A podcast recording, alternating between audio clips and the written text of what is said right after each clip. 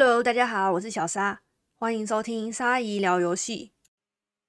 一样啊，正题开始前想跟大家闲聊一下，在上集聊台湾特别版的时候，我有提到橘子跟天堂 M 嘛，一样也是没有马赛克。录完后真的是有点冷汗直流啊。不过目前看来是平安无事啊，应该是不用移驾天下天台了。上礼拜我和前同事们吃饭，去吃库拉寿司，就是这样寿司。其实连锁的寿司店，我是吃寿司郎比较多啦。寿司郎的鲑鱼和大虾都蛮不错的，很新鲜，而且价格又便宜。这样寿司是只吃过一两次吧，但我这次吃到它甜点，哦，真的是惊为天人呢！我是点那个双麒麟鲷鱼烧，我本来以为那个鲷鱼烧会干干瘪瘪的，没什么味道，但没想到它送上来的时候还是热乎乎的，而且我咬一口鲷鱼烧，里面的那个红豆内馅就爆出来，超级多。不是那种少少小小的，只集中在皮的中间的那种，而且它的香草双麒麟哦，还撒上一点坚果跟有点盐的感觉吧，就吃起来就是有点甜又有点咸的哦，真的超好吃的。我那时候很后悔我没有一进店就把它甜点全部都点一轮。哎，藏寿司以后可不可以只专卖甜点就好啊？一定赚啊！寿司就交给寿司党吧。然后我们同事就聊到说，台湾的素食业者是不是都不务正业？像是麦当劳，它之前一直主打汉堡嘛，实际上是加盐薯条最好吃。如果你是财富自由的人，还能无情的薯条加大。肯德基爷爷啊，他的炸鸡是常常吃到干瘪的或是冷掉的那种，所以他主打炸鸡，但是大家实际上是去买他蛋挞。拿破里的话，拿破里就是点炸鸡嘛，虽然说它全名叫拿破里披萨，但它披萨真的老实说不是很好吃。摩斯汉堡更夸张，它的本体就是红茶。你去摩斯，你就是要点一杯红茶，拿一本书，然后无情用它插座充电，装文青这样。汉堡王的话，是我们大家一致认为，如果你家附近没有其他素食店的话，汉堡王就是你逼不得已的选择。但我自己是觉得汉堡王的汉堡还不错吃啊，但是有点小贵。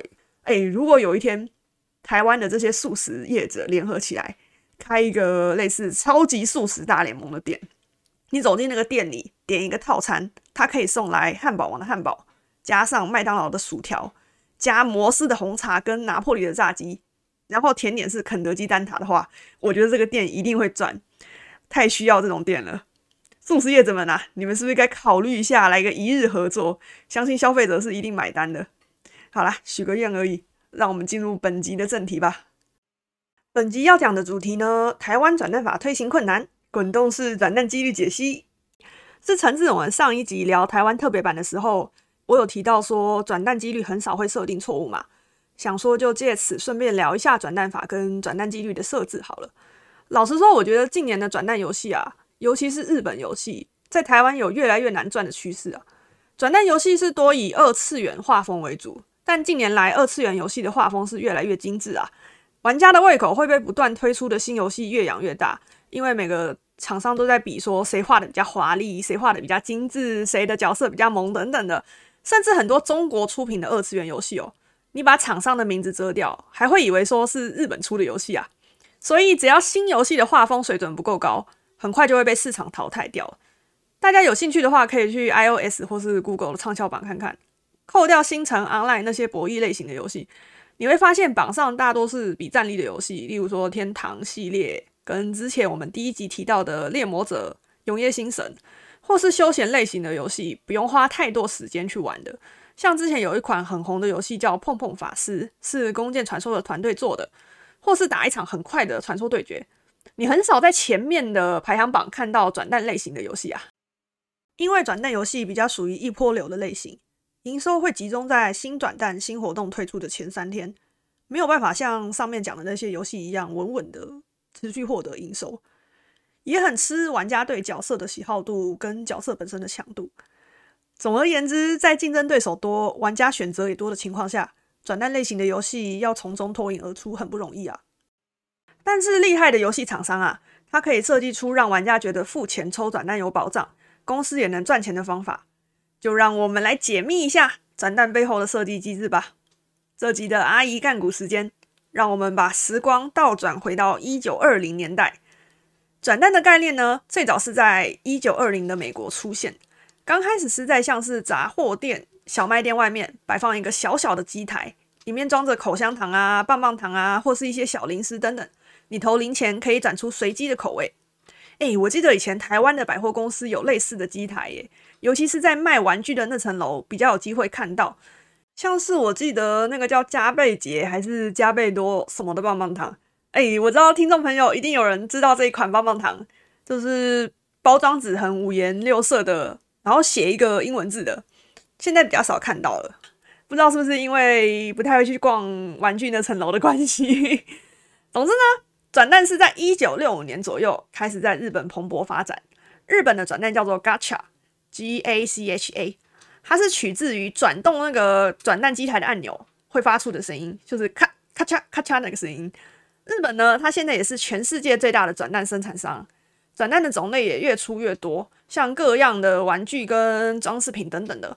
大家在百货公司或是便利商店外面应该都有看过转蛋的机台。以前我记得五十块钱可以抽一次，现在一抽我看过有一百块的，甚至有一百五十块的转蛋了，也是越来越贵啦。人呐，我们都喜欢未知、惊喜、期待的感觉啊。打开转蛋，不知道是不是自己喜欢的款式，所以有时候就会多转几次，看能不能转到想要的东西。刚刚讲到日本是现在全世界最大的转蛋生产商嘛，他们也把这个转蛋的概念用在游戏上，创造了很多随机抽取商品的转蛋机。就是手游玩家常说的卡池蛋池，卡池的商品呢，很可能是角色的卡牌，或是时装或宠物装备等等的。玩家会消耗转蛋币去抽奖，这就是日本游戏很常见的转蛋机制。这边来简单介绍一下阿公跟阿妈也听得懂的转蛋的运作原理和几率设置方式。相信大家在高中的数学课都有学过几率和统计的概念吧？别担心啊，阿姨这里不会上数学课的。真的讲下去就要变成助眠电台了。不过几率和统计啊，真的蛮实用的，在我们毕业以后，比那些排列组合啊、可怕的 log、三角函数、赛口赛等等的还有用处吧。像是今年大学学测数学就出了一题跟转蛋有关的题目，要考生去算抽中奖励的期望值，是不是这个就很实用啊？你会算的话，就能成功守住你的荷包啊。好，回到几率上，你取样的样本数越多。几率会越趋近实际的值，所以转蛋的抽数越多，会越接近实际设定的几率。我们实体看到的转蛋机呢，是用塞东西的方式去添加内容物来算几率的。例如说，有一台猫猫公仔转蛋机，好了，这个猫猫公仔转蛋机总共有十颗转蛋，这十颗转蛋里面，橘猫是一颗，抽到的几率就是十分之一，十帕嘛。黑猫有六颗，六十帕；三花猫有三颗，三十帕。你能确实的知道说第一抽就抽出橘猫的几率有十趴，因为只有一颗嘛。但是呢，假如你第一抽抽到黑猫，那剩下的猫猫公仔转蛋剩九颗嘛，那你再次抽出黑猫的几率就变成九分之五了，因为原本黑猫有六颗，你抽出一颗就变五颗嘛，几率就变成九分之五，大概是五十五趴左右，比一开始的六十趴还要低。那抽到橘猫跟三花猫的几率反而增加了，因为你黑猫变少了嘛，那你抽到它们两个几率就变多了。这个就是共同保底的转蛋机制，简称共保。游戏中是比较少看到这种做法啦，因为抽卡样本数越大的话，就越难赚钱。再举个例子好了，例如路上很常见到夹娃娃机嘛，之前有一阵子很流行开夹娃娃机店，路上都是夹娃娃机。这个夹娃娃机通常会有个保证取物的金额。但这个机台有可能在你投钱之前就有其他路人投过钱了，可能刚好就在你投钱后达成保证取物的金额，你就把娃娃稳稳的夹走了，嘿嘿，你就是那个幸运的尾刀仔啊！因为共保机制嘛，有把其他玩家的夹数也算在里面。套用到游戏中呢，就拿刚刚的例子猫猫转蛋机来说，路人把里面的黑猫、三花猫都抽走的话，那下一个人一定会抽到橘猫。对他来说，抽中橘猫的几率是百分之百，因为机台里只剩下橘猫嘛，所以让玩家越容易抽到，玩家付费的意愿就会降低。但是游戏中常见的个别转蛋机制不同啊，玩家每次抽取转蛋机的时候都是一个独立事件。再拿猫猫转蛋机为例，你第一抽抽出黑猫的几率是六十趴，不过呢，你抽完之后，系统会把你抽到的黑猫放回去，回到十颗转蛋的猫猫转蛋机。所以下一次你再抽抽黑猫的几率还是六十趴，抽中橘猫十趴、三花猫三十趴的几率也没变。对游戏厂商而言呢，个别机制可以让玩家抽中大奖橘猫的几率控制在十趴左右，信赖区间和信心水准的概念嘛。你最多最多也不会偏差设定的几率太多。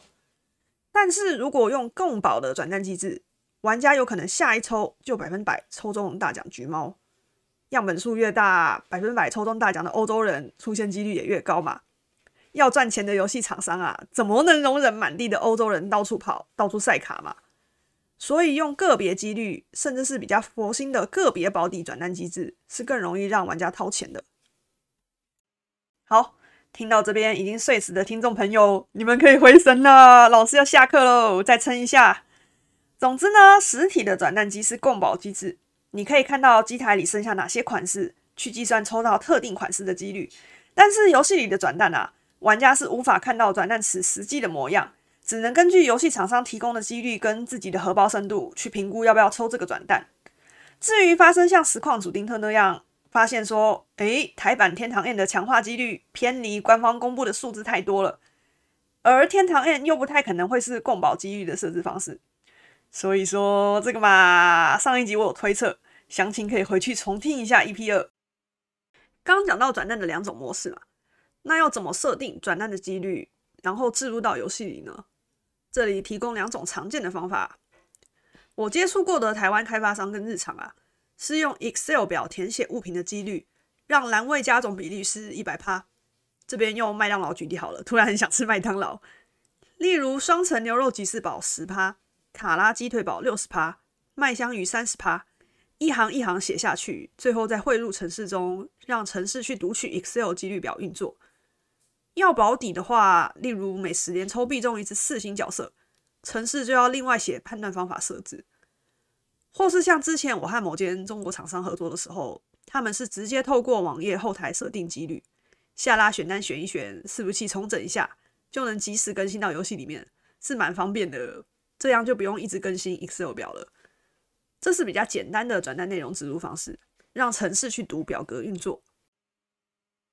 另一种方法是乱数表选取，一样用上面麦当劳汉堡举例，双层牛肉吉士堡给它一个编号一到十号，卡拉鸡腿堡是十一到六十，麦香鱼是六十一到一百号。乱数表会随机从一百个数字里挑一个数字出来，例如抽到五十号，就是卡拉鸡腿堡的编号之一。抽到之后就剔除五十号的奖励。如果下次再乱数抽到五十号的话，就重骰一次，直到不出现五十号为止。这种乱数表选取的方法，大多是用在有保底机制的转单上，像是共保，也就是共同保底，跟个保个人保底。假如五十抽可以保底大奖双层牛肉吉士堡，当玩家抽了四十九抽还没有出现大奖的时候，城市码就能判断，直接塞给玩家一个双层牛肉吉士堡。接着就重置整个乱数表，下次再抽的时候又是新的一局了。另外，我有听说某间韩厂啊，他们的游戏几率是滚动式的调整，系统会控制整个伺服器出产的虚宝数量，一定时间内不能超过特定的数量。哎，这个大家听听就好，我就不明说了。超怕收到纯正信函的，就当是个梦吧。总之，常见的转蛋几率制度方法大略是上述两种啊。用 Excel 表逐栏填写的方式比较常见，跟大多用在有保底机制的乱数表抽取方式。所以游戏企划在设定转蛋几率的时候，能透过期望值算出产出的虚宝数量，让所有玩家可能获得的稀有道具或稀有卡牌数量控制在一定的比例内。那为什么有些台湾厂商不公布转蛋或是强化几率的实际数字啊？而且台湾的转蛋法为什么很难通过呢？首先想跟大家先聊一下各国的转蛋法。日本有一条法律叫做“景品法”，景是风景的景，品是品管的品。这个景品法呢，不单是游戏，也适用在各行各业上，要求业者要明确标示产品的成分。例如说，这块汉堡肉它有几趴是牛肉，几趴是猪肉组成等等的。直到二零一六年呢，有一款叫做《碧蓝幻想》的手游被爆出官方刻意操控限定角抽取几率的争议。这个时候呢，精品法才被社会大众重视。当时是日本的新年，官方推出一支限定的 SSR 角色猴女，以及另外两只 SSR 角色，官方公告说，活动期间你抽中这三只角色的几率加倍，从原本的三趴变成六趴。但有玩家们发现说，这个限定的猴女跟另外两只 SSR 角色比起来特别的难抽，甚至有玩家花了快日币七十万才抽中一只猴女。玩家们事后统计这些结果，才发现说不太对劲。猴女呢，似乎是被官方特别改过几率，改的比另外两只 SSR 角色还低，然后就引发一波抗议潮。逼得制作人出面道歉啊！后来日本就修正了精品法，规定必须明确标示奖品的实际几率，也不能用文字去误导消费者。在韩国呢，二零一五年的时候，曾经有议员尝试推动标示几率法，要求游戏厂商要公布抽奖道具的几率跟合成成功率等等，可惜最后失败了。不过在二零一八年的时候，有一款射击游戏叫做《图集风暴》，他推出一个拼图转蛋的活动。你可以从十六块拼图中随机抽取两块。那因为韩国没有法规要求转蛋一定要标注几率，而图集风暴它也没有标明各个拼图的抽取几率。那正常一般人都会觉得抽中每块拼图的几率都是一样的嘛？但是有玩家他储值了十三万台币才抽中特定的几块拼图，他就觉得很奇怪，所以跑去检举。后来游戏厂商才公布说，诶，某些特定的拼图抽中的几率只有零点五趴哦。玩家听到一定气死嘛，所以韩国的公平贸易委员会最后是以转蛋几率和宣传不符为由，对游戏的厂商 Nexon 罚款了九亿韩元，九亿韩元大概是两千万新台币。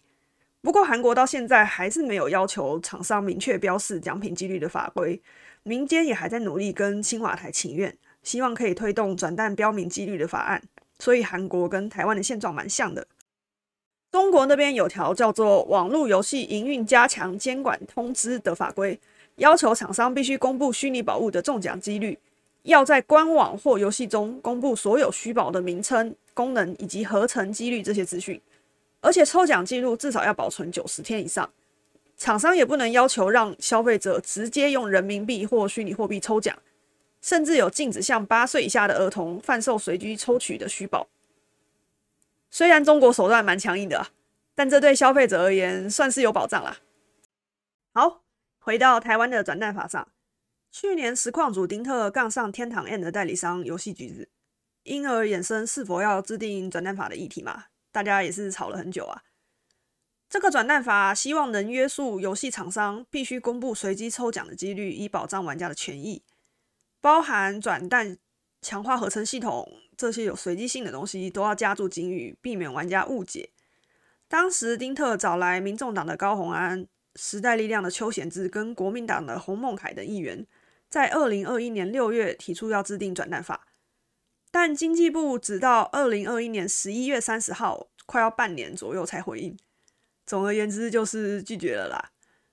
很有意思的是哦，其中一条说明提到。在台发行之游戏高达百分之八十趴为代理，若制定管理强度高于其他国家的法令，原厂可能会为了规避台湾法规，直接终止台湾代理，变成境外直营，不利于台湾游戏产业的发展。其实看到这条说明的时候，我是真的呵呵笑了出来啦。现在基本上啊，很多日厂、韩厂的游戏开始慢慢走向境外直营了。比较有名的像是 RO 守护永恒的爱手游跟 Online Game 的 RO，韩国原厂重力社就是等合约结束后直接把代理权收回来。日厂例如 CY Games 就是做碧蓝幻想、赛马娘跟暗影师章的游戏公司，近年也在台湾设置公司，找了一些员工，开始想经营台湾市场这块了。中国厂商哦，碍于我们台湾法规审查中资在台设立公司的条件很严格啊。那个过程很繁琐、很麻烦，可能要花很长的时间，也不一定能通过。所以不熟台湾市场的厂商，他们大多会跟台湾代理商合作。有些营运经验比较丰富的，会透过在香港设立的分公司，在台湾营运游戏。因为台湾没有特别去审核香港厂商嘛。哎，这我打算下一集的时候会谈，大家可以期待一下。总之呢，经济部口中的境外直营啊。台湾这几年的游戏产业已经是现在进行式了。回到转蛋法上，我们来回想一下前面说的各国转蛋法。日本和中国，他们本来就有法律规定游戏厂商要标注实际几率嘛。那在没有法律规定的台湾，要不要显示几率？对原厂而言根本没差吧？日本、中国玩家抽卡的经验，我们 Google 一下就能看到啦。那没有制定法规强制要求厂商要标明几率的是哪些国家？那不就韩国跟台湾自己吗？因此哦，最有可能阻挡转蛋法、最不乐见转蛋法推出的人，大家心里有底了吗？不标明几率啊，厂商就可以滚动式调整转蛋几率，可以说改就改，另外再修正公告就好啦。玩家觉得自己抽转蛋的几率和公告设定不符的时候，去客诉，官方还可以回说，因为你抽的样本数不够多，所以产生偏差值是正常现象。哎，这是一个蛮严重的问题啊，会导致厂商跟消费者之间的资讯不对等。所以支持转蛋法就是保障玩家自己的消费权益啊。好了，以上就是今天的议题啊。最后简单总结一下本集主题。台湾转蛋法推行困难，滚动式转蛋几率解析。第一点，游戏里的转蛋大多是个别机制，玩家每次抽取转蛋都是一个独立事件，抽取数越多，越接近实际的几率设置。而常见的转蛋几率制入法为填写表格后交由程式判读，或是采用乱数表随机抽取一组数字，依照编号取得对应的奖励。第二点。日本跟中国都有制定要求厂商详细列出几率的法规，韩国目前没有，但民间和议员仍持续努力请愿中。至于台湾，虽然实况主丁特和几个议员尝试推动转单法，不过在二零二一年十一月三十号被经济部以原厂可能为了规避台湾法规，直接终止台湾代理，变成境外直营，不利台湾游戏产业为由拒绝了。第三点，转单法能保障玩家的权益。避免因为滚动式调整造成玩家与游戏厂商之间资讯不对等的状况。最后，身为游戏业工作者啊，我个人是蛮支持台湾推行转蛋法的。游戏公司你就公开透明的告诉消费者，转蛋几率就是说明上的这样，让消费者自己选择要不要付费嘛。